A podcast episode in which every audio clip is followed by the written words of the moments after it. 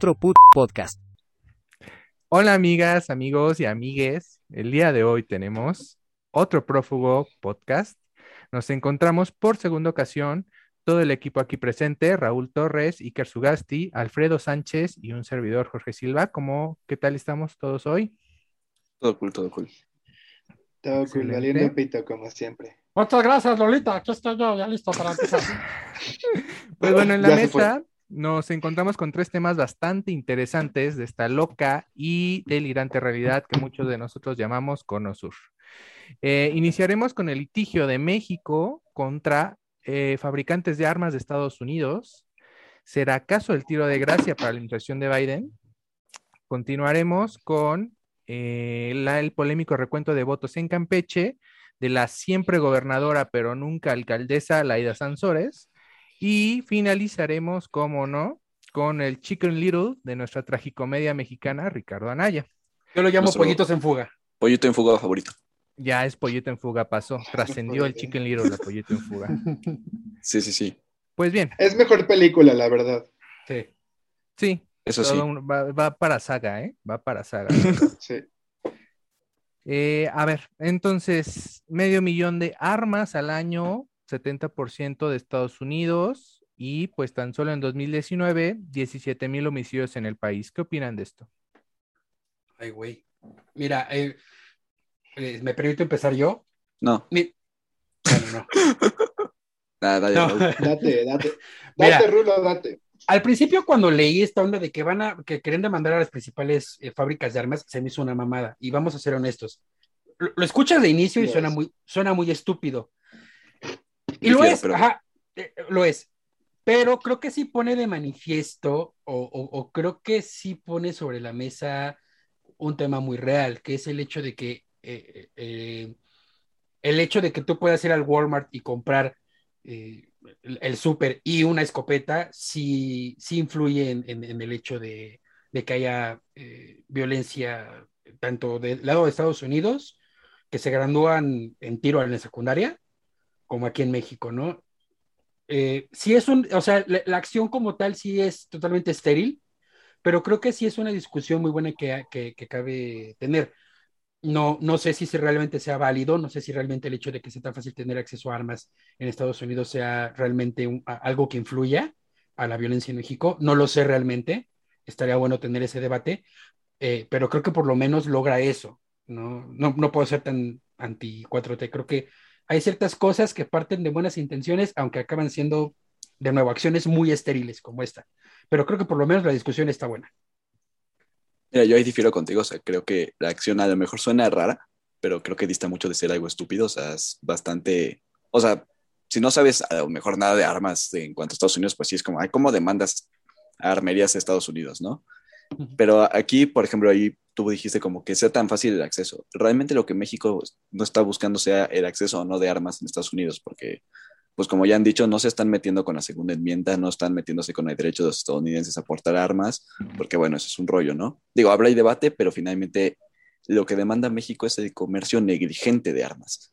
O sea, de que Estados Unidos, o bueno, las armerías estadounidenses, pues venden armas al por mayor y no saben ni qué se hace con ellas, ¿no? O sea, algunas, obviamente las armerías dijeron que pues eso es estúpido, ¿no? O sea, ¿cómo voy a ser yo responsable de lo que hagan con mis productos? Y hasta cierto punto podría ser, pero cuando sabes cuál es el producto, o sea, alguna vez vi ya sabes, de, de los tweets así, pues, ¿qué hacen, burda, no? Ah, entonces ahora vamos a demandar a BMW y a Mercedes y a todos los marcas de coches por todos los atropellados que hay, ¿no? Es como, a ver, pero tú no compras un coche para atropellar gente. O sea, tú compras un arma y ¿para qué es un arma? Un arma es pues, para dispararla y ya sea una persona, un animal, lo que sea.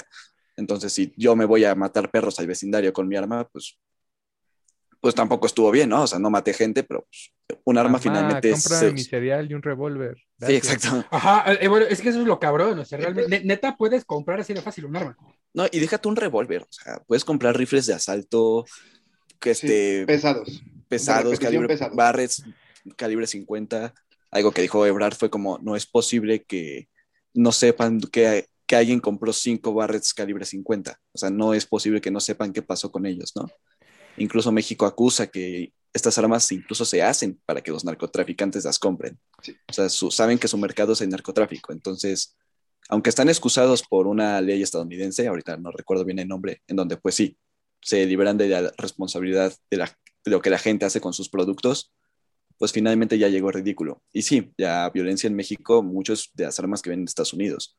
O sea, al final la gente no se muere a cuchilladas, o sea, la mayor parte de las muertes en México y cada vez va en aumento es por armas de fuego.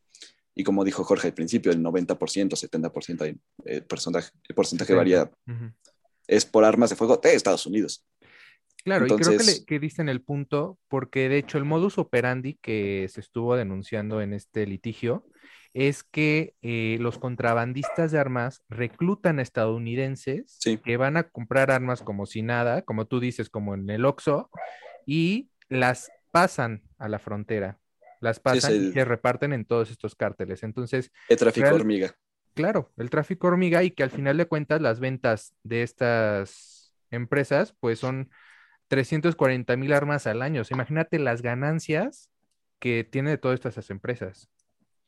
Las que se pueden declarar, o sea, esos 350 mil que se pueden declarar, ¿no? Sí, no, no, No incluso la olvidemos misma lo que pasó hace asociación. 10 años del Rápido y Furioso, Sí, el estúpido operativo Rápido y Furioso que resultó ser un caos y que agravó la violencia en nuestro país de una forma impresionante. ¿no? sí, o sea, por ejemplo, en Tijuana, que es donde hay muchísimos homicidios por armas de fuego de Estados Unidos. Tijuana tiene una armería que la controla el ejército. O sea, que los delincuentes consigan sus armas de ahí, pues no es posible. Oye, pues es que, pues, ¿de dónde salen? Donde hay más armerías es en la frontera sur de, esta- de México con Estados en la frontera norte y la frontera sur de Estados Unidos.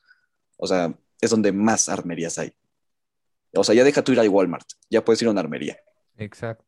Sí, no, y de, de hecho, o sea, yo decía que al principio sí me parecía muy tonto, eh, eh, pero te digo, ya después como pensándolo bien y leyendo un poquito al respecto, dije, ah, bueno, por lo menos la discusión está buena y creo que sí vale mucho la pena discutirlo. Ya, a mí me parece que es, un, es una, una cuestión estéril el demandar.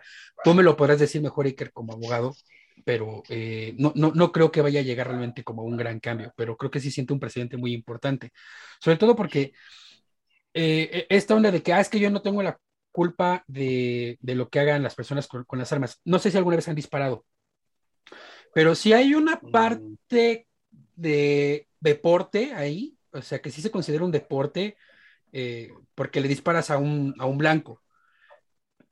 El tema es que por- creo que por eso, eh, por esa visión del disparo deportivo, le llegan a ver los, los gringos como de, ah, yo puedo tener mi arma y no pasa nada. No, Y es si- que los mato- gringos Ajá, tienen armas para defenderse a sí mismos de gobierno. O sea, es la segunda enmienda, defensa. el punto es la legítima defensa de pues mi propiedad en contra de cualquiera, incluido el gobierno, ¿no? Entonces con eso justifican pues armas como rifles de asalto, ¿no? Claro. Entonces, y el problema pues bueno, es que puedes conseguir armas de manera muy fácil en muchos estados, sin background checks. Y eso que de hecho ahorita pues está metiendo presión a Biden, porque desde allá hace muchos años obviamente hay muchas asociaciones en contra de las armas. Biden es un demócrata que ha prometido mayor control contra las armas, pero pues bueno, tienes asociaciones como la NRA, eh, la Asociación del Rifle en Estados Unidos, que es poderosísima y pues obviamente está totalmente en contra de cualquier control sobre las armas. Y en cuanto a lo que dices de que es estéril, digo, no es un caso sencillo, no es, o sea, es bastante complejo. Todo va a depender de lo que presente México, o sea, la demanda ya fue aceptada por el tribunal en Massachusetts. Hace cinco días, ¿no? Ajá, o sea, ya, la demanda fue aceptada, ni tan estéril es. Habrá que ver, pues, qué presenta Sí, México. o sea, sí había grounds para el claim. Sí, o sea, sí hay Sí, bases. sea, bases para, para el claim. Sí. Ajá. O sea, sí hay que reclamar. Si es muy negligente lo que hacen las armerías de Estados Unidos, obviamente no lo van a aceptar nunca. Pero sí es como, a ver, ¿cómo es posible que tantas, tantas armas lleguen a manos del narcotráfico? O sea, no De- puede ser que no sepas. Exacto. De hecho, la cantidad y- y que- exacta que de por la hecho que lo que México se- está demandando, bueno, ahorita te, te cedo la palabra, eh, nada más te dejo este datito. La, la demanda por la que México está eh, litigando contra estas empresas es de 10 mil millones en compensación por estas víctimas, eh, Alfredo. Pues más o menos va hacia allá, ¿no? Eh, hace unos años detectaron que el 60, al 70, al 80% de las armas que llegan a México y que se han encontrado en escenas del crimen eh, violentas en México, que se han decomisado, estas famosas armas de uso exclusivo del ejército, vienen de Estados Unidos. No, no es como que se hayan conseguido de milicia aquí mexicana. Que Sí, no salen las cajas de una cereales. red de. Sí, ajá, no, no salen las cajas cereales. No las traen de China, no las traen de Rusia, vienen de Estados Unidos. Entonces, eso nos dice mucho de, de dónde provienen, ¿no? Y, y, como dijo Iker hace rato, no creo que las empresas no sepan hacia dónde van dirigidas. O sea, hacen como Eh, que no saben. muy- Sí, se hacen la vista gorda. Hacen como que no saben. Ajá. Sí, no, porque va- vamos a ser honestos, o sea, la industria de las armas eh, dista mucho de ser, eh, digamos, Ética. Ajá, exacto. Lo que he dicho, ya, ya en esos niveles tan grandes de industria, y sobre todo en una industria de armas, nadie es una blanca palomita, nadie lo es, nadie. Todo el mundo Sí, sabe no. lo que se hace con ellas, inclusive el mercado negro lo controlan las propias empresas. ¿Me entiendes? Porque son las que las fabrican. No, y Entonces, mira, y me- lo que México también busca es que se regule más esto. O sea, no es tanto pues que me compensen con 10 mil millones. Y bueno, y provisión ni hablar, ¿no? O sea, que haya más medidas. Por ejemplo, leyendo un poco, ponen que pues una de las medidas es que el número de series tengan parte más importante del rifle, que es ya, pues, la cámara, ¿no? O sea, a ellos que sepan de armas, pues hablan más, ¿no? Pero, o sea, de, de que no hay reformas de eso desde el 68. O sea, Sí, cómo no, han evolucionado las armas desde ese entonces a ahorita.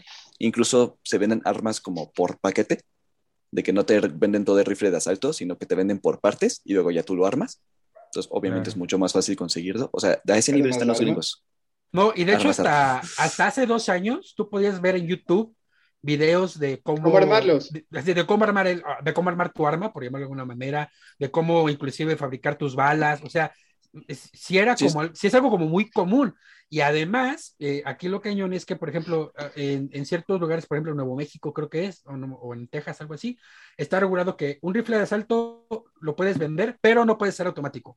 Pero las propias empresas, o- ah, exacto, pero las propias empresas te venden un, un cosito como una culata que cuando Ajá, dispara es como si fuera automática. Entonces es como de qué te sirve tu regulación si es tan fácil brincarla. Y lo del número de serie, lo del número de serie, si tú buscas un video viejo de YouTube de mostrando algún arma, dicen, ah, sí, mira, aquí está el número de serie. Y es una así chiquitito, chiquitito, chiquitito, un grabadito chiquito, chiquito, chiquito, en alguna parte de la culata. De la culata, imagínate. Sí. O sea, O sea, Y que le hemos visto también eh, en casos tan, tan sonados como fue lo que se vivió en Culiacán hace eh, mucho, que justamente todas esas armas, eh, parte de ellas, buena parte venía de justamente sus fabricantes de Estados Unidos, que se habían pasado por la frontera. No olvidemos el operativo Rápido y Furioso, ¿no? sí. Sí, o sea, ahí tenemos un problema que pues México finalmente, digamos, puso la llaga ahí. Puede que el litigio no llegue a nada, en todo caso tomaría años que el litigio se, se solucionara, pero en, México, en Estados Unidos pues ya está tocando vibras sensibles de los estadounidenses, ¿no? De, pues, de control de armas. Y digo, obviamente también está, ahí, pues, o- ahora se hacen responsables, cabrones, de lo que hacen en otros países, ¿no? Y obviamente hacer es como, no, pues yo, yo, ¿por qué? Exacto. Digo, Responsabilidad ¿Qué- social. qué- qué- qué- y que No, tener hecho, tantita madre, o sea. este, sí, eh, esto, esto que dice, que dice Iker de, de que probablemente no llegues a nada, vamos a suponer que llegues a algo. O sea, la- lo importante que puede ser que lleguemos a algo, estamos conscientes de que lo están demandando ante la Corte Federal de Massachusetts y los gringos funcionan a que si un caso se gana, eso se vuelve precedente para Sí. futuros casos. Por eso O sea, el sistema legal gringo lo permite. O sea, el sistema del common law lo permite. Entonces se vuelve como de, de vital relevancia que se presente ante una corte. Sí, o sea, si México llegara a no ganar, estamos viendo. sí sería un pedote porque, como dice Alfie, o sea, sienta precedente y pues bueno, le empiezas a fincar responsabilidad a pues muchísimas empresas y a otras armerías que a lo Y además si lo hacen desde el lado comercial y desde poner reglas para el comercio y reglas para la producción más que reglas como penales o atentar contra la segunda enmienda, creo que podríamos llegar más lejos desde ahí. Mira, con la segunda enmienda no se están metiendo. Ahí sí no. No, sí, o sea, sí, sí, sí. A lo que voy, pero ponerlo como una regla comercial, o sea, como. Sí, o sea, una o sea, como no, o sea, aquí las NOMS. Sí, o sea, exacto. O sea, su, el, el americano se defiende mucho con la parte de su libertad. Si no te metes Sí. con su libertad, pero lo ves desde el punto, desde el punto de vista del comercio, ya es una cosa distinta. O sea, Sí, o sea, no, de hecho, no lo haces un tema de, lo haces un tema de dinero civil. más que de un tema de libertades. Y ya. Ujú. No, aparte, o sea, no sé si sabían este dato, pero es, la- es la primera vez en la historia que un gobierno nacional demanda a este tipo de fabricantes. Y yo creo que más allá de la situación de México, es también yo creo que un primer paso para muchos países y muchas regiones del mundo que realmente se han visto como daño colateral o han visto esta afectación social por culpa de este tráfico de armas y por culpa también de operaciones militares en el extranjero. O sea, creo que abre una puerta muy interesante eh, a otros gobiernos nacionales. No sé cómo lo ven ustedes. Sí, la verdad es que sí abre puertas. Pues sí, la- mira, yo como Porque pues para- México no es el único afectado. Ajá. Claro. No, yo como para ir cerrando el tema, porque tenemos otros dos temas, Sí. este, yo diría que eh, ya platicándolo con ustedes, eh, ya no me parece tan estéril. De por sí me parecía que el tema del simple, el simple hecho de discutirlo y de ponerlo sobre la mesa y de cuestionar a Estados Unidos por este tema ya era muy importante. Pero ahora ya platicándolo, como viéndolo bien de esa manera, con, el- con otros enfoques, creo que sí podría llegar a algo muy importante. A final de cuentas, yo, yo, creo que, yo creo que nadie se topa con este tema en formas de decir, ay, ¿por qué si no hacen nada? No, sabemos qué hacen, ¿no? Pero... ya- Razones tenemos para pensar que el tema es estéril, ¿eh? O sea, Andrés Manuel nos ha dado razones suficientes como este de exigirle a España una disculpa. Ándale, o sea, es que, no, es que no es que la acción sea estéril, sino que el estéril es el gobierno mexicano actual. Sí, que, que nos hace pensar que todo lo que él hace solo es por aplausos. Sí, no. Ajá. Pero esas es pocas que- acciones que la verdad.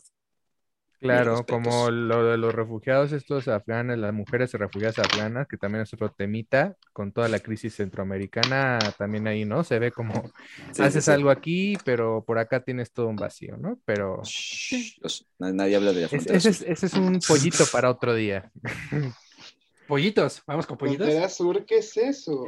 Y hablando No. de pollitos, Va, va. eh, también pues el tema de Campeche, que es nuestro segundo tema del día de hoy. Amigos de OPP, estoy editando el capítulo que están viendo en este momento y pues resulta que este capítulo fue grabado el jueves 26 de agosto, antes de que el recuento en Campeche fuera hecho y que prácticamente le diera la victoria de nuevo, refrendara la victoria de la Ida Sansores. En ese momento nosotros estábamos pues en ascuas, en la incertidumbre de qué iba a pasar con ese recuento. Así que para que no empiecen con que, pero ya dejaron que sí le dieran el gane a la Ida Sansores, todavía nosotros no lo sabíamos. Eh, todavía estábamos grabando nosotros antes de eso, así que disculpen por esa parte y comprendan que estamos nosotros en un contexto distinto al que tenemos ahorita el lunes. ¿Por qué? Porque pues el jueves 27 era el, el jueves 26, perdón, era el único día que nosotros teníamos chance para grabar y nos pusimos de acuerdo y grabamos ese día. No podemos grabar muy cerca de cuando sacamos los videos porque pues no hay tiempo, porque esta no es nuestra chamba, es un pasatiempo que compartimos con todos ustedes. Pero si quieren que esto sea nuestro trabajo, suscríbanse, den like, compartan, eh, donen todo lo necesario y así les tendremos así el domingo en la noche, en la madrugada, grabando y editando como locos para llevarse ustedes la información más fresquecita posible. Así que gracias por comprender. Continuamos con el episodio.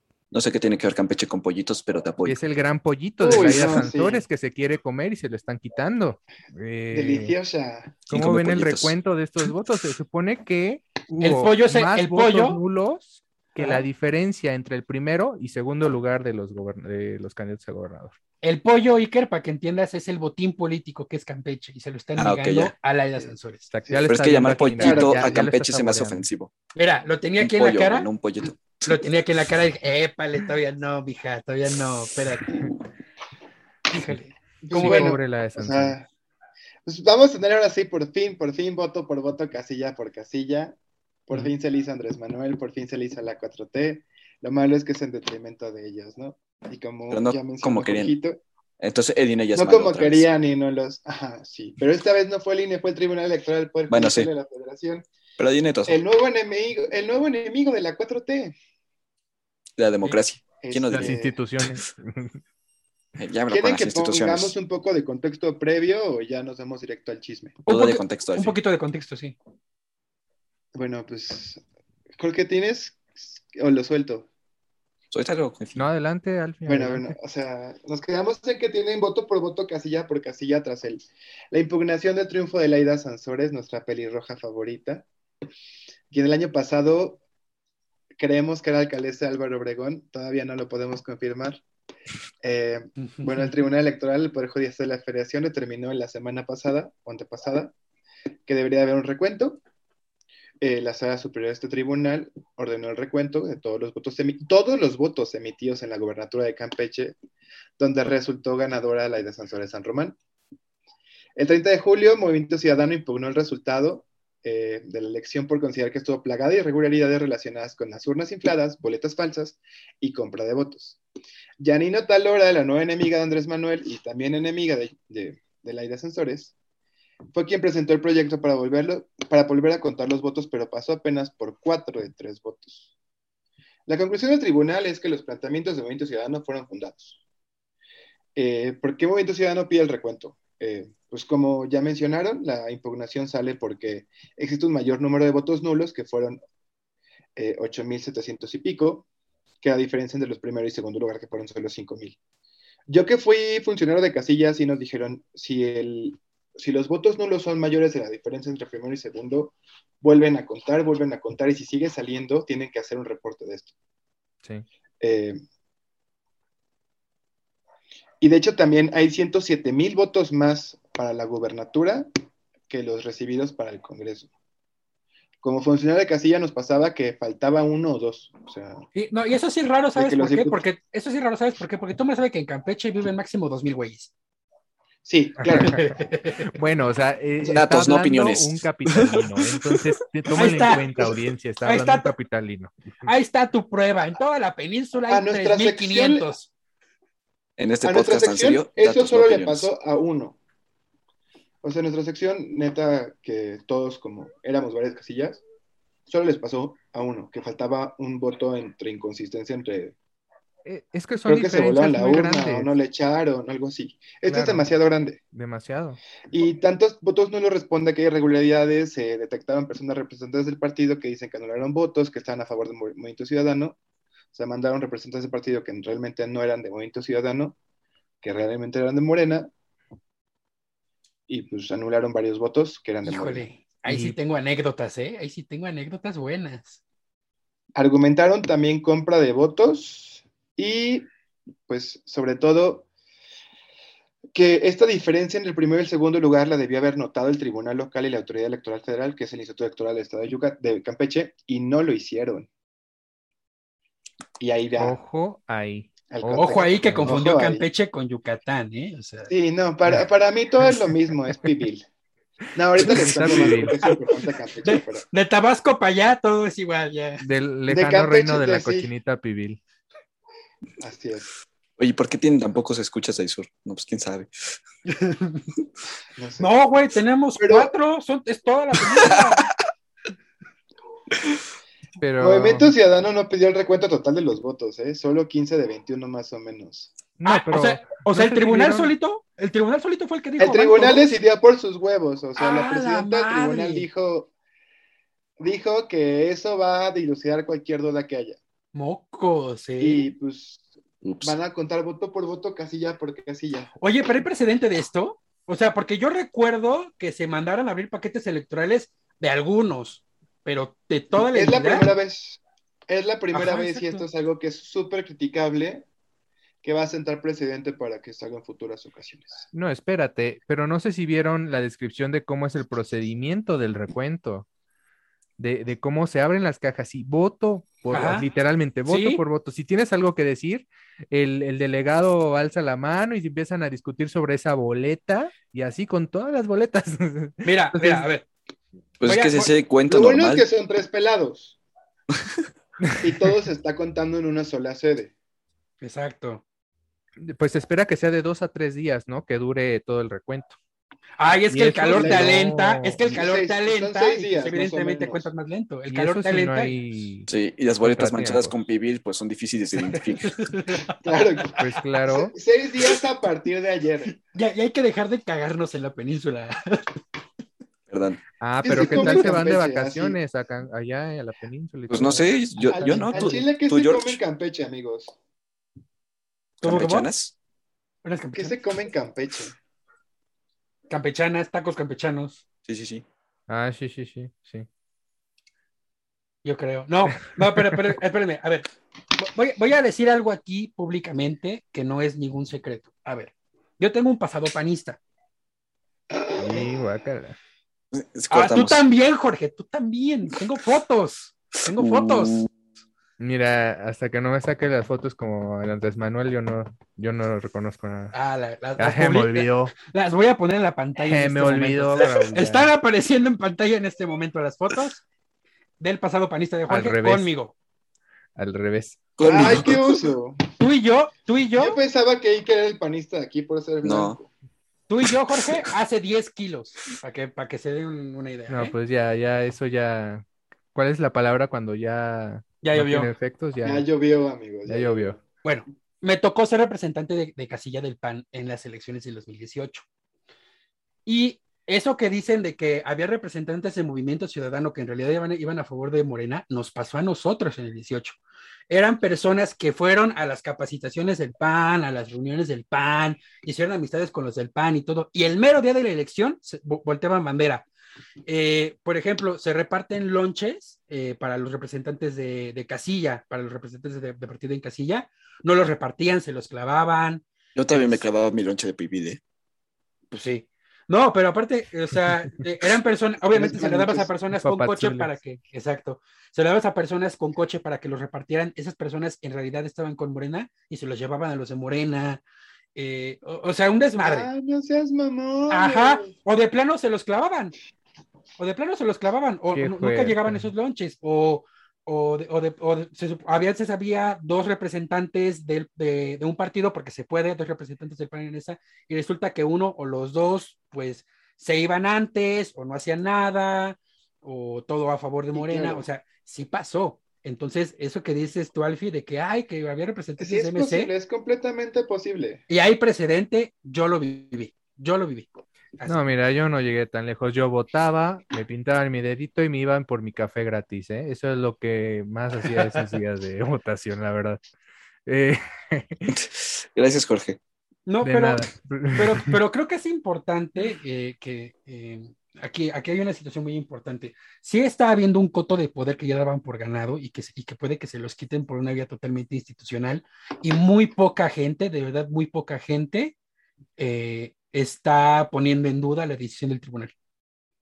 Pero es que, ojo, ojo, el mismo porque tribunal, más porque que, más impugnar esto, yo lo veo como lo de las armas, como un- una, una forma de eh, presionar por la reforma electoral. Porque Mario, Mario Delgado, ya ves que llegó con ella, hicieron sus plantones y todo, y lo primero que dijo en su discurso fue, ya ven, hay que hacer una reforma electoral porque estas instituciones Sí. no Ay, sirven. desde güey, este, ¿cómo se llamaba? Tenía un nombre ahí, de Torito, ¿o ¿cómo era? AMLO. El güey de Guerrero, Ay. Nefasto. Ah, este, Ah, Sí, y de hecho, Salgado Salgado Macedonio. Macedonio. Es idiota. Para allá iba, amigos. Sí, desde, sí, sí. desde que le quitaron la candidatura, no, es que ya ven, el INE es malvado, que la ch- O sea, creo que ahorita es cuando más queremos al INE. O sea, creo que es el único al que le queremos y pues tampoco es así. Sí. Digo, el único que no lo quiere es Andrés es- Manuel porque como ahora La está en el 4T poder- en general, ¿eh? Porque han cerrado Bueno, filas es que Andrés Manuel es a este- 4T. es- Lorenzo es el- Córdoba, Sí. mi amor. A, trabajo. a- a ver, esto, a- ahí les va de por qué esto enchila tanto a la 4T, ¿no? A ver, Primero que nada, todos sabemos que Laida es una de las favoritas de Cottonhead. Y, y cliente Además- número uno de L'Oreal. Claro que sí. Es hija del negro Sansores, exgobernador de Campeche, amigo personalísimo de Luis Echeverría. Fue tiem- presidente del PRI en tiempos de Jolopo, imagínense, el papá de Laida, ¿eh? Éntrale. Laida llamó a su hija como, como la llamó, porque así se llamaba la esposa de Echeverría. Eh, ha sido candidata a la gobernatura del Estado cuatro veces, Laida, por el PRD, por Convergencia, por el PT y por Morena apenas que ganó. Llegó a ser senadora por parte de Movimiento Ciudadano, que la nombraron, bueno, este, porque era muy amiga de Dante Delgado, por parte de Movimiento Ciudadano y al final les dio la espalda y se pasó al PT. Era la única senadora que tenía Movimiento Ciudadano y les volteó bandera. Y ahí fue cuando en su gestión hizo cargo salario por el- los tintes y electrodomésticos y muñecas y vestidos de, y vestidos de 22 mil pesos y máscaras de 14 mil pesos, todo a cargo del Senado para que se le reembolsara. Pero Ah, eso yo- no es lo que le molesta a la 4T. O sea, sí se acuerdan que Denise Merkel sacó este reportaje en unos años. Lo que le molesta a la 4T primero es nada es que Campeche es un estado clave para el desarrollo de varios proyectos de ellos. El Tren Ah. Maya, el correo sumado. transísmico y Dos Bocas, que si bien no están precisamente en Campeches, Dos Bocas, Coatzacoalco y Campeche son tres puertos con mucha conectividad para la actividad pesquera, comercial y petrolera de la región. Eh, el famosísimo puerto de Carmen, muchos barcos llegan hacia Carmen por Dos Bocas, por eh, Coatzacoalcos también. Entonces, como que son- son hijo, mutuamente geopolítica. son mutuamente dependientes, amigos. Y bueno, pues esto que mencionaban ustedes es que esto aumenta un pique súper fuerte que trae la 4T con el tribunal. Sí. Que de por sí el tribunal ya destituyó a José Lu- Jorge Luis Vargas, también conocido como el magistrado de billetes, Ah, ok. Ah, ese fue un temazo. Que fue conocido por varias cosas como apoyar la candidatura de Salgado Macedonia a pesar de las denuncias de acoso sexual, promovió el magistrado de billetes echar para atrás el resultado que le daba la gobernatura a Marta Erika Alonso, y además fue el candidato, el, perdón, el, el- magistrado que promovió que las mañaneras se quedaran eh, en época electoral. Además de las acusaciones de enriquecimiento ilícito. Además de las... Ajá. Entonces, pues este señor lo corren, Janino Talora, la actual presidenta del, del tribunal, hace como un pequeño golpe de Estado contra Jorge Luis Vargas, magistrado de billetes, y pues obviamente están emperradísimos los de la 4T, ¿no? Exacto. Y pues Cotton Head dice que le quiere quitar el triunfo a la mala a su amiga Laida, e insiste en la renovación del tribunal y del Consejo General del INE. Pero de nuevo, yo, yo repito, el tribunal eh, en esto está recibiendo bastante apoyo de la opinión pública. O sea, yo, yo no he visto, fuera, fuera de las huestes de la 4T, que haya realmente un, un ataque al, al tribunal. No, no veo que alguien lo ponga en duda la decisión. Sobre todo porque yo, alguien, hay, había quien decía, es que le quita mucha credibilidad el, eh, el golpetazo que le dieron del antiguo presidente al, al magistrado de billetes, le quita credibilidad al, al- al tribunal. Y de repente sale Saldívar a decir, no, ya la, eh, la estancia de este güey como presidente del tribunal era insostenible, era necesario, todo. Al contrario, ese movimiento le dio aún más credibilidad al tribunal.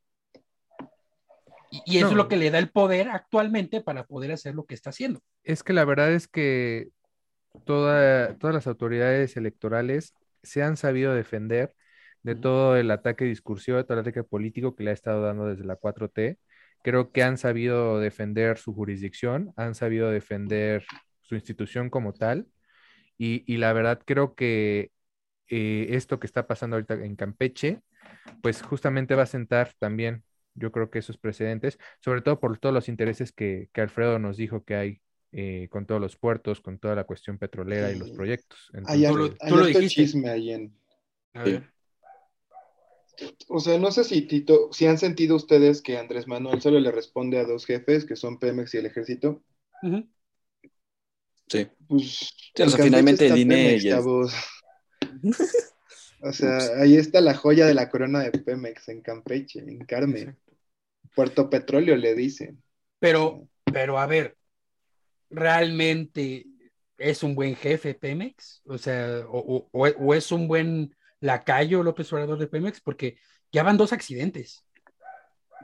Ah, bueno, pero eso, es, eso da tela para un capítulo solito. te lo juro. Exacto. Sí, no. Es- Otro, otro pollito para otro programa. Otro, pollito. no, Pasamos al sí pollo, quiero- al pollo, Otro pollo. pinche Yo petróleo. sí, yo a sí ver. quiero un, ajá, un, un- un episodio de otro pinche petrolero. eh, Otro, Otro pinche podcast. petrolero. Otro, otro petrolero podcast, me late. Otra, pero- otra pinche petrolera. Entonces, espérenos, Se esperen extraña. ese tema en nuestros Sí. próximos capítulos. Y ahora pasamos con el pollito favorito de la televisión mexicana, que es Chicken Little, Ricardo Anaya, Ricky Riquín, Profugín. Profugín. Ricky Riquín Canallín. Ricky Riquín Canallín. Uf, uf. Ay, amigos, Uf. antes que nada, yo quiero mencionarles que la carrera de, de Ricky Riquín, como, como la carrera de Alex Sintek, nenis. Abajo. No se, se niega a morir, va para abajo y nos causa un chingo de cringe. Sí, es verdad. Solo, Concuerdo. solo, solo que Anaya no quiere seducir chavitos de 17 años en Inglaterra, pero bueno, ese es otro tema.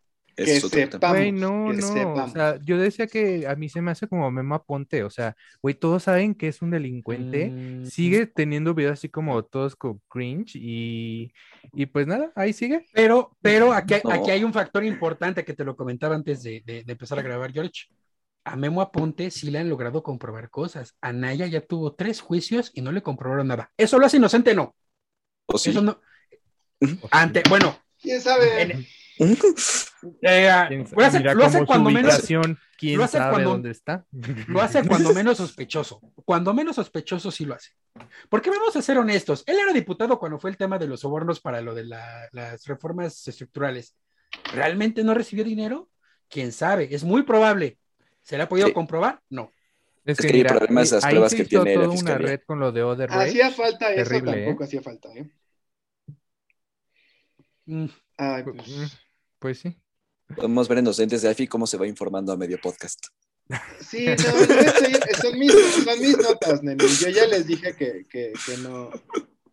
Bueno, aquí en mis notas quiero hacer la acotación que no es AMLO ni la fiscalía quien está investigando a Naya, es la FGR. Ah. güey. Como la FGR es súper autónoma, ¿no, güey? claro. Y pues la neta es que ustedes lo han notado en las noticias que la FGR ha estado usando a la unidad de inteligencia financiera como operador de todos los chismes y caprichos de Cottonhead, ¿no?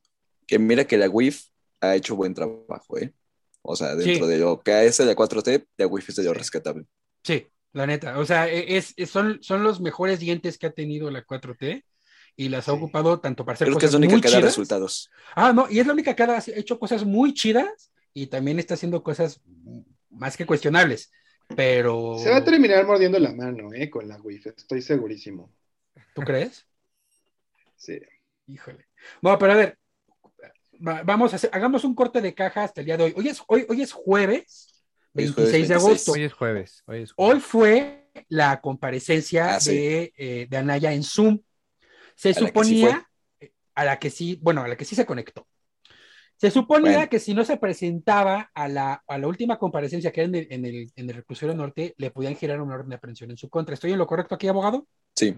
Sí, aquí el problema era que pues, la, la fiscalía, pues, ¿sabes qué? Este güey se quiere fugar, puede fugarse, tiene los recursos y luego lo anuncia. Pues no necesitas más pruebas, o sea, Pero aquí el tema es que, según tengo Medida entendido, cautelar, chavos. exacto. Exacto. Pero lo que yo tengo entendido es que, es que el juez dijo, ¿sabes qué? Este güey, no, no podemos hacer la audiencia porque este güey no tuvo acceso a la carpeta de investigación, que según yo es un derecho básico del imputado. Sí, sí, aquí lo que pasó es que sí se hizo la audiencia, pero no se hizo la vinculación a proceso. O sea, en esta Ah. audiencia se le presentaron los cargos de que se le acusa y entonces el imputado, en este caso Anaya, pues tiene, o Ricardo N, para mantenerlo a- el anonimato. Ricardo, Este- es Ricardo Nanaya. Ricardo Anaya, este, pues tiene derecho, pues obviamente a defenderse, entonces para eso obviamente necesita acceso a la carpeta de investigación para que pues, él y sus abogados pues puedan presentar las pruebas que lo desvinculen del proceso, o sea, antes de que haya esa vinculación a proceso. Entonces lo que va a pasar es que creo que la pusieron para el 4 de octubre, entonces el 4 de octubre ya será la audiencia de vinculación a proceso, después de la vinculación a proceso irían las medidas cautelares, o sea, la orden de aprehensión no es una medida cautelar. No es O sea, eso-. O sea, eso es antes, o sea, porque, ¿por qué? Porque no te presentaste a tu citatorio. O sea, en Claro. teoría primero te presentan varios citatorios, es como Raúl Torres, pues el día que cometas un crimen, sabemos que llegará pronto. Pues te llegará un citatorio, te llegará otro, te llegará otro, y si no respondes, digo, la verdad no me acuerdo cuántos serán, pues ya, pues orden de aprehensión, porque pues este güey no se presenta. Pero tú dices en televisión nacional o Facebook, lo que sea, me voy del país. Que te vas a ir como- una temporada. pues, pues, güey, es como, Pero no se preocupe. oye, pues como que este güey no se va a presentar. No, es que le encanta, le encanta lanzar esos retos, ¿sabes? Como Yo creo que fue lo peor que pudo haber hecho hermanos. Anaya. O sea, decir que se Sí. iba del país. O sea, porque, pues, güey, si. No, es que podía ju- jugar con su inocencia, como lo que dijo Raúl. Pues, a mí ya me juzgaron discurso. tres. A mí ya me juzgaron tres veces y salí inocente. Pero es que su discurso fue muy. Es que me está persiguiendo el presidente, me está yendo contra mí porque no quiere que me postule. Es, pues es buen discurso Está dentro de una lo que cabe. lula, está haciendo una lula, está haciendo Pero Mandela. decir que se va del Exacto. país fue como, güey. Eh, es, que, entonces, es que él, quiere, él quiere jugar al prófugo exiliado, que fue... pero no le sale. Mira, yo siento que Mártir, su próximo pero no le paso, sale, pinche blanco, güey. Mira, Exacto. mejor este. paso es mandarle se una llama este carta a la panista? Corte Interamericana de Derechos Humanos por persecución. Ah, es que el PAN es, es, es esa de emergencia internacional, aquí hay una No, ni dictadura. siquiera lo mandan a la OEA, o sea, Ah, Ajá, Sí, no. y ni la OEA como de... los canales eh. adecuados, güey. Este, bye. Sí, no, Exacto. es que ni siquiera es a la corte, ¿eh? es a la comisión. Y la, y la comisión decide, esta Sí, yo no la- quiero. Sí, no. No, o sea, es que No, pero antes de llegar a la comisión lo mandan a la OEA, o sea, por, Sí, no, por ridículos, la verdad. Sí, no, Es o sea, y es que la verdad, como Estoy que realmente ahorita ti, te voy a hacer caso a ti. en México, ahorita, como que el que atrapen a Anaya y lo metan a la cárcel, al güey le hubiera funcionado más probar que tuvo un proceso irregular, malo, sin pruebas y que Pero es con- estúpidamente blanco, no lo va a hacer. Sí, no, y O sea, mejor no este, ¿cómo se llama este barbón? El panista viejito, que no es Jorge. Este, Jefe Diego. jefe Diego. El, ¿Es Diego? el jefe Diego mejor dijo, yo me quedaba aquí hasta un fusilamiento. Es como, pues, güey, pues, al menos tiene huevos, ¿no? Podrá caerte mal, pero... Pues, y No, eso, pero- y eso que no hizo Anaya. aquí- Pero es que he aquí la onda. Al jefe Diego sí se la crees, Ah, por eso. Por, porque justamente lleva muchos años demostrando huevos. Sí, sí, O sí. sea, era el único cabrón que prendió un puro en la Cámara de Senadores. Y ni quien le dijera nada. Héroe. O sea, ya, ya desde ahí. Pero Anaya, que es un güey académico, bueno, pretende ser un güey académico, más bien, Acartonado, acartonado, es güey, adinerado. repito, yo, yo estuve en la campaña de ese güey en el 18, lo repito. Es- ese Perdón. güey, ese güey, cada meeting que hacía era el mismo discurso, exactamente el mismo discurso. Me lo fumé. Y ni siquiera porque era el mismo discurso lo hacía más convincente, eh, convincente y flexible humano. Mira, a mí Anaya los, en los debates, el primero me gustó mucho, dije, este güey se rifó. Los otros dos fue como, ya güey, no, por favor, para. Cuando sacó las tablets para campesinos. Sí, y no, no, deja tú eso, o sea, todo, tenía que ver con hambre. Destruir, ta, ta. Sí, no, no, no. O sea, sí, Sí. se volvió el Chicken Little Robot. Y ahorita, Pero bueno, Pero, o sea, y, pero es que es lo mejor sí que tiene la podemos hablar del proceso. O sea, sí, es lo peor de todo, güey. pero mira, ahora sí todo, que. Pero creo que. Sigue, Dime, sigue, sigue. Ah, ok, gracias. Mira, O sea, sí siento que deberíamos hablar del proceso. Sí, sigue, pero chica tu madre. cállate. sigue. Ah, gracias. Ah, bueno, entonces no. Sigue guardando silencio, Raúl. Sigue guardando silencio. Sí, sí, cállate. Raúl. Ah, bueno, ya. Porque, porque voy a hablar bien de tu, de tu ex jefe Anaya. Bueno, no, ni siquiera voy a hablar bien de él, voy a hablar mal de, de la 4T que la neta es que le he aprendido mucho a Loret sobre los montajes. Ujú. Sí, o sea, no sé si vieron el documento que publicó apenas en Twitter la fiscalía ayer, creo. Ah, lo- un día antes de la, de la audiencia, o sea, ayer. Sí, sí es una mamada, ¿no? O sea, es que el pedo de la Ni fiscalía señalan pruebas. evidencias, Ujú. ni Sus pruebas. pruebas son- Este, Emilio Lozoya nos dijo que, y otros Emilio cuatro N nos güeyes, dijo que. sí, y otros Eh, cuatro eh, güeyes. básicamente, básicamente Emilio ¿Nos dijeron Lozoya qué? dijo. y bás- Básicamente. cabe la casualidad de que Ricardo Anaya, cállate Raúl, de Ricardo Anaya era diputado cuando se y votó a favor. O sea, esas son sus pruebas. Es como, No, de- no, lo peor es que es como Lozoya parece ser que mandó a su chofer a dejarle el, el varo a este güey. sí, dejó un millón de pesos en la cámara y fue como, Sí, no mames. A ver, O sea, ni eh, sí, acreditan o sea, que benefició, ni establecen cosas de tiempo, lugar y modo. sí, no, es como, el güey votó a favor, es como, güey. Exacto. O sea, No te- según, la fiscalía, según cero las pruebas, pruebas no tengo pruebas, tiene- pero tampoco dudas. o sea, según las pruebas que tiene la fiscalía, es que el hombre este de confianza en Norberto N le entregó en la, en la Cámara de Diputados el soborno. Que tienen dos testigos eh, que son supuestamente los que presenciaron visitas de Anaya a Lozoya en la cuando era en la Dirección General de Pemex. Y además, se supone que tienen la triangulación de los recursos que se supone que fueron 10 millones de dólares de Odebrecht al gobierno federal, al ejecutivo, y de ahí se pasaron 6.8 millones a este Anaya. Entonces supone que esa triangulación pesos, y esa cadenita fue, es la que está sustentando la demanda. Además que ya tenemos un antecedente, que es el panista este Jorge Lavalle, que él ya está en Ajá, prisión Él por, sí ya está en prisión. por toda esta cohecho, asociación y lavado de dinero. Mira, yo- Entonces- yo, dudo, yo dudo mucho de, de- de todo, de todo lo que viene del documento. Para empezar, si vas a hacer ese tipo de operaciones, no las haces en la Cámara de Diputados. Sí. Para Bueno, empezar. Hay, Sí, no. las ligas quién sí sabe, ahí, ¿no? Mira, yo he estado en cínicos, modelos de Naciones Unidas y qué cosas no se hacen en la Cámara de Diputados. Así que no me vengas a decir con Te diputados. voy a decir que sí se, hacen- se hacen cochinadas ahí. mejores crisis y mejores documentos que lo que presentó la fiscalía. La, la verdad es que sí. En la Cámara de Pero ahora. Yo pregunto y me autorrespondo. A ver, Porque como no dejamos hablar, ahora va a hablar consigo mismo. Dale, Exacto. Raúl. Sí, ya date, date. A ver, Raúl, tú dime. Eh, ¿Anaya es inocente? Lo más probable es que no. ¿Es sospechoso? Sospechosismo. ¿Se le ha podido comprobar algo? No. ¿La FGR tiene alguna prueba? Lo más seguro es que no. ¿Hay Pues sí. un delito que perseguir? Lo más probable es que sí. Lo más probable es que sí. Que No, de que hay un delito que perseguir, hay un delito. No hay pruebas de Te ello. falta una pregunta. ¿Están llevando el caso por el camino adecuado? No, no lo están haciendo. Exacto. Y ahí te va. Este juicio está siendo motivado por una persecución para, para, digamos, socavar la carrera presidencial de Ricardo Anaya. Sí, ese es el verdadero motivo. No quiere decir creo- que sea inocente. Quiere No, decir yo creo que es el peor verdadero motivo. O sea, porque realmente Anaya no tenía ya carrera presidencial. Ah, O sea, honestamente, no-. Por muy bien que lo hiciera, ¿crees que ese güey levantaba lo suficiente para llegar a la presidencia? Mm, ¿A, a ser presidenciable otra vez? pues eh, Es mira, que, a si lo comparas con Marco Cortés, sí. Bueno, O sea, joder, si pues lo- es que hasta, hasta yo Zavala, tengo sí, mejor oportunidad. gris, o sea, exacto. No, pero es que vamos a ser honestos. A ver, nadie hasta López diga- Dóriga tiene mejor oportunidad. Digo, Ah, no, Raúl y Madrid, Jorge, perdón. que ya no son panistas, tienen Señor presidente, sí, yo no estoy entre esos. Sé de que los que se pueden presidenciar. Usted no tiene derecho a burlarse de nadie. mira, yo digo que teníamos a Purificación y la dejamos ir. La dejamos ir. No, pero aquí, no la aquí, supimos valorar, lo siento. Aquí el tema es este. Vale madres si podía o no.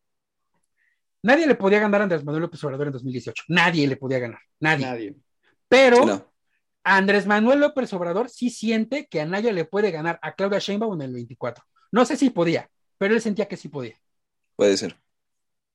Ese es el verdadero tema. Digo, yo no lo creo, pero sí, Bueno, es que tiene razón. Yo creo que le podía dar batalla. Sí le podía dar muy buena batalla. Yo creo que creo que sí. A Claudia, a Claudia Sheinbaum, Pero claro es le que va a haber, o sea, ah, es que, pero es tiene que- que ver con un desencanto del partido. O sea, solamente sí, o sea, la gente ya está, ya está muy harta de, de la 4T y la gente está muy Claro. harta de, en realidad, de todos los gobernantes. No, y- Pero no que tan dentro como de para votar por Anaya. Morena hay No creo. pero la base fuerte de. Morena sigue ahí, ¿sabes? O sea, por mucho pero- que la gente esté infeliz, Mira, pero ¿sabes qué? El no tema es que- veo. el voto duro de Morena ya va a estar dividido por una simple y sencilla razón. Acuérdate que Monreal ya dijo, sea con Morena o no, yo voy el 24. O sea, este güey se va a postular. Pero Monreal tampoco trae tanto jale. No trae tanto jale, pero eso ya es suficiente como para pulverizar una pequeña parte de. Mira, ¿sabes quién va a ganar? ¿Sabes quién va a ganar? Hay quien Andrés Manuel respalde. Jorge. Fin. Claro. Sheinbaum. O sea, si Andrés Manuel dice, va Monreal, gana Monreal. Si va Sheinbaum, gana Sheinbaum. Y si Va gana-. ¿Quién Va sabe? Sheinbaum. O sea, Va Sheinbaum. o sea, no creo, no creo. O sea, Van Tolini, gana Tolini. Ah. a Tatiana. Ah, O sea, lo que le hizo a Tatiana, güey, fue una gatada. ¿Quién está tiene? güey? Tatiana Tatiana fue su operadora. Cloutier, güey. Ah, ya, ya, sí, Fue Cloutier. su sí, es que- operadora, fue su estrellita y Güey, la Tatiana fue Cloutier para desapareciendo, presidenta. desapareciendo. Ahorita está de secretaria de Economía, pero como todos los secretarios de Andrés Manuel, un Son florero. floreros. Mira, y Tatiana Cloutier en campaña fue de lo que más gustó. Sí. Era lo más rescatable de la Tatiana 4T. Reina, ¿eh? Sí. Tía Tatis era. Tía miren, Tatis para yo ya les dije, se lo dije en privado, se los digo aquí. Yo tengo teniendo fe en Olguita, aunque la, me Güey, la hayan quitado de Güey, gobernación. no. Güey, no. no. No, mis escotes Ahí te- va En por mi qué. cabecita de algodón parte 2. Y yo lo dije, y yo lo dije, y yo lo dije en, pri- en privado y lo digo aquí. Andrés Manuel quiere a un empleado para próximo presidente. Y Olguita Sánchez, y Olguita Sánchez, y Ol- y Olguita Sánchez. Florero podrá ser florero, pero no es pendeja. No la va a poder manejar tan fácil como va a poder manejar a Sheinbaum. ¿Quién La neta. sabe? Bueno, a mí, a mí Y- Claudia se me muy brillante. El tema No, de los Ebrard está quemadísimo. Eh, em- Ebrard va a ser, No es el chivo expiatorio de la línea 12. Pero como que ya se enfrió, ¿eh? Como Sí, que sí fue muy. ¿Sabes? para lo Este- que pudo haber pero aún así-. Este, En tres años. este país tiene cero memoria, amigos. Sí, nada. Pero aún así, o sea, el hecho de que lo quemes para eso, el hecho de que, de que lo utilices como chivo expiatorio para eso, es un, es un claro ejemplo de que necesitas que Sheinbaum esté lo más limpia posible para todo el tema de- del 24, porque ya ahí sí ya se nos olvidó quién era la delegada de Tlalpan cuando fue lo del Repsamen, por ejemplo. Así es. Eso es verdad. Pero en tres sí años se nos va a olvidar lo de la línea 12, güey. Es Es- muy probable. Pero Es- en una- pero una contienda- cuando se lleva la narrativa histórica de los hechos. pero con una contienda Priming y histórica. framing, amigos. Priming y framing. No, pero en una contienda presidencial es más fácil que lo recuerden, eh, en, digamos, en la propaganda de la oposición. A- Sí, no, y además la oposición no tenía fuerza. O sea, Claudia ganó porque la oposición de la Ciudad de México tampoco tenía fuerza. Es más, les tengo un reto. ¿Quién estaba postulado por los otros partidos en el 18 para la Ciudad de México que no fue Claudia Sheinbaum? Este es Así, el frentón de PRI. Obviamente, güey. Ah, bueno, purificación por lo de. Yo, yo me acuerdo del frentón del PRI. Porque El internet de las cosas. cosas, sea, por o supuesto. sea, Miquel Arriola. purificación, Miquel Arriola y Alejandra Barrales. Es ver- ¿Del PAN quién Ah, estaba? Barrales, sí, es cierto. Barrales. Sí, cierto, por la Barrales. Alejandra. Barrales, por esta facción extraña. ¿Y por el No, PAN quién estaba? No me acuerdo. No me acordaba que estaba Alejandra Pa- Barrales. pa- pa- PAN, PRD, Movimiento Ciudadano estaban con Barrales. Sí, Barrales Ah, estaba en coalición, acuérdense. Es verdad. Pero bueno, este tema de presidenciables también va a ser un capítulo especial de nuestro podcast. Anaya fue tan irrelevante que, que nos olvidamos de él. No, Exacto, no, es que aparte Eso es lo Está tan Yo oculto creo- Anaya en Texas que... que- se nos olvidó. Está oculto entre sí rifles, güey. Sí Fue un podemos bosque de rifles. lo mal que ha llevado el gobierno este. O sea, si vieron el documento de, de la fiscalía, salen con la mamada de, de, de la reforma energética. A ver, la reforma fue aprobada en Ajá. 2013 y Anaya recibió el soporte en 2014. O sea, como porque es seis meses después. Mira, Y no es por defender a Güey, o sea, eh, así nos no va a pasar a nosotros cuando tengamos este, campañas con marcas. Nos van a decir, ah, sí, haz la campaña y te pago en 90 días. Así es. pues sí, sí, yo siento que se ha de estar tomando el cafecito Y si ahí pasa, con sí Laura pago. Bozo. Han de decir, mira, aquí no nos ven, no nos escuchan, no nos sienten, no nos atrapan. Nos sentimos tú y yo nada más. Solamente tú y yo. Con el O desgraciado sea, ahí. Pero, pero es que ese es el tema. Es, es, es- en efecto, Anaya es muy irrelevante. O sea, quien lo está Sí, es, es, ¿quién lo hace- relevantísimo, es ¿Qui- gris. quién lo hace popular irrelevante? es Andrés Manuel. Exactamente, quien lo hace relevante es Andrés Manuel, porque es El peor enemigo del Manuel. presidente es Andrés Manuel. Es el Exacto. mismo, claro que Mm. sí. Pero Pues ¿por es que qué? siento que lo ve como el hijo pródigo del PAN, que fue como No, se ¿sabes vendió al principio es? Anaya. ¿No Es que es lo único que hay del PAN. No, es que es muy inteligente.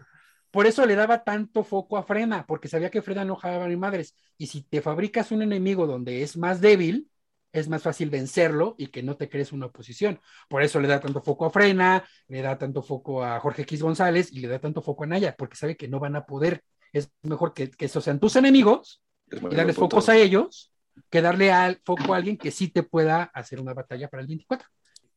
Sí, no, no. O sea, nada más terminado de rol. Pues sí, está dando foco a quien es irrelevante.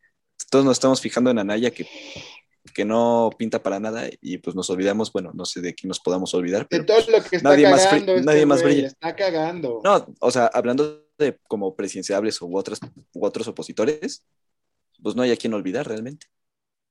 Exacto, y y te decía que yo creo que estos tres puntos que tocamos el día de hoy, lo que tienen en común es que son potenciadores del discurso de la 4T eh, en distintos rubros. Sea, En el, en el rubro de, de lo de- de- del crimen organizado, en el rubro electoral, en el rubro eh, del poder político de Andrés Manuel, creo que cada uno de ellos funciona para potenciar la discursiva del, del gobierno actual, para, para potenciar también las posturas que ha tenido y que al final de cuentas les da mucho más peso. ¿No Ujú. lo creen? Sí, al sí, final, por ejemplo, porque, las armas o sea- es lo mejor que ha hecho en seguridad este- México. O sea, Exacto. Es, es su mayor acción O sea, en contra de la violencia. Y el caso de, de Laida le- les da tela un chingo para hacer su reforma electoral. Y el caso de Anaya parece que no, pero les da suficiente tela para atacar la reforma energética. O sea, porque hacia allá están llevando la investigación.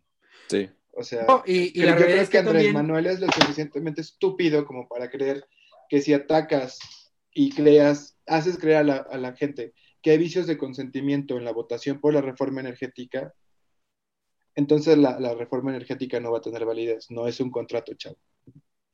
Y Entonces, a final de cuentas, también asegura que la 4T no tenga, siga, siga sin tener oposición de aquí a la carrera presidencial. O sea, es un negocio redondo para ellos. También es un sape Sí. al pan, o sea, es como mira lo que puedo hacer con lo que era tu estrellita, ¿sabes? No, bueno, lo, O lo que sacó, sacaron hoy de, pues ya mejor pongan a Loret de Mola, a López Dóriga. Que por cierto, López. Dor- este, Doriga le contestó, si vieron, ¿no? Ay, casi llora, Sí, pobrecito. pobrecito, Señor presidente, sí. Yo no soy un presidenciable, sí. A ver si llega a los 74 años como yo, sí. Es como, güey, Güey. nadie te temaba como Ya presidencia, esa no te lo tomes en serio. pobre. Mejor véanos a nosotros. Güey, Sí. no, porque también patrocina la, la, la República, güey. Mejor patrocina Pero- a nosotros y no Chumel. Exactamente, güey. No nos demos a volar. de O sea, si pueden patrocinar a Chumel, nos pueden patrocinar a nosotros. Pues bueno, Mira, ah, Chumel, Chumel no los, los hará reír más, pero nosotros sí sabemos de lo que estamos hablando. Exacto, así que ya saben, patrocínenos. No somos para ingenieros. Poder llevarlos a HBO y llevarlos a todas las plataformas. Pero miren, desgraciadamente el tiempo ya Prometo se no nos llamarle terminó. A nadie. Sí, ya se nos está acabando el tiempo, ¿no? Ya se nos acaba para poderles transmitir desde Cancún, desde Vallarta y así, ¿no? Sí, sí, sí. Este, a hacer investigación de campo en Campeche. Cancún, Vallarta, piensa lejos, hermano, Europa, Pues sí, aquí, vámonos acá. pero cubriendo las presidenciales de. Estados Unidos en Washington, así. es que yo apoyo lo nacional, sí, yo no soy vendepatrias, yo, yo aquí en lo nacional. Ay, mira, Jorge, no vamos a decir nada. Lo Pero dejamos bueno, ahí. Tú sabes qué es pasó. tiempo de promocionarse, amigos. A ver, ¿cu- ¿cuáles son sus redes? A ver, empieza Alfie. tú, Iker, que estás muy Ah, Iker. morosito. Iker Sugasti. Fin. Excelente. Claro, directo, Raúl. Eh, a mí me encuentran en todos lados como arroba no me es un polaco, polaco con K, en Twitter, Instagram y TikTok. Y suscríbanse a mi canal Cineología MX, ahí hago cosas de cine. Espero que les guste y también nos encuentran como arroba Cineología MX en todos lados, Instagram, Twitter y TikTok. Alfredo. Son 20 pesos para denuncia. A mí me encuentran en todas las redes como Alfimar, Alfiemar, como Martín, 93. Instagram, Twitter, Facebook y en mi OnlyFans. Gracias a Dios ya ganamos y si nos van a poder permitir subir contenido para adultos. Entonces, Gracias a ti. Este es un gran logro para Según yo sí puedes encuadrarte, pero no puedes coger.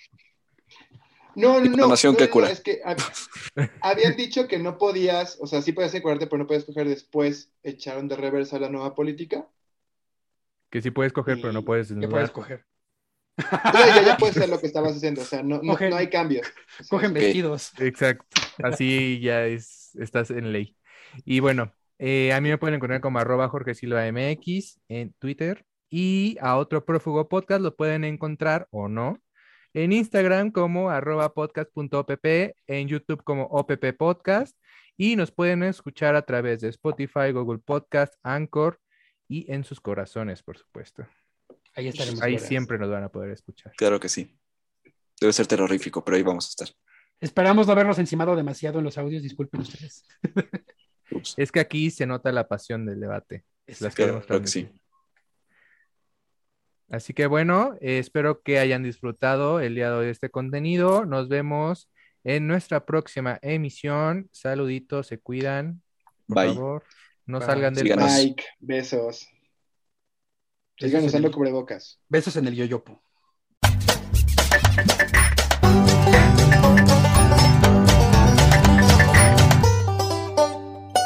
Otro put podcast.